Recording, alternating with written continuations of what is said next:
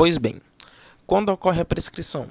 Como observado no caput do artigo 189 do Código Civil, os prazos prescricionais não são estabelecidos nos artigos 205 e 206 do mesmo Código.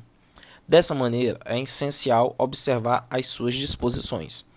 Artigo 205 do Código Civil estabelece o prazo geral de prescrição, isto é, o prazo aplicado na inexistência de prazo menor fixado em lei. O artigo determina que, nesses casos, o prazo prescricional será de 10 anos. O artigo 206 do Código Civil, diferentemente do artigo 205 do mesmo Código, estabelece prazos prescricionais específicos.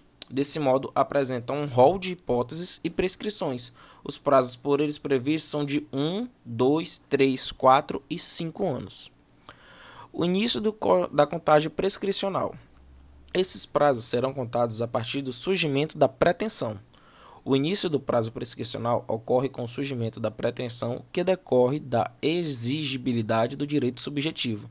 O artigo 189 diz respeito a casos em que a pretensão nasce imediatamente após a violação do direito absoluto ou da obrigação de não o fazer.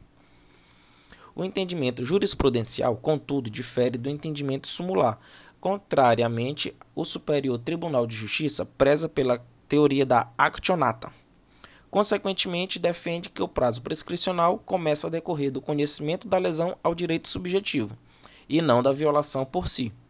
Esse entendimento é decorrente, sobretudo, da interpretação e aplicação do princípio de boa-fé.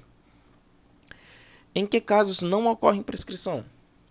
Os casos em que não ocorre prescrição são entre cônjuges, na constância da sociedade conjugal, entre ascendentes e descendentes durante o poder familiar, e entre tutelados e curatelados, ou, e seus tutores e curadores, enquanto durar a tutela ou a curatela. Isso se, de, isso se deve por tratar em todos os casos listados de laços de confiança, amizade e afeição existente entre as partes.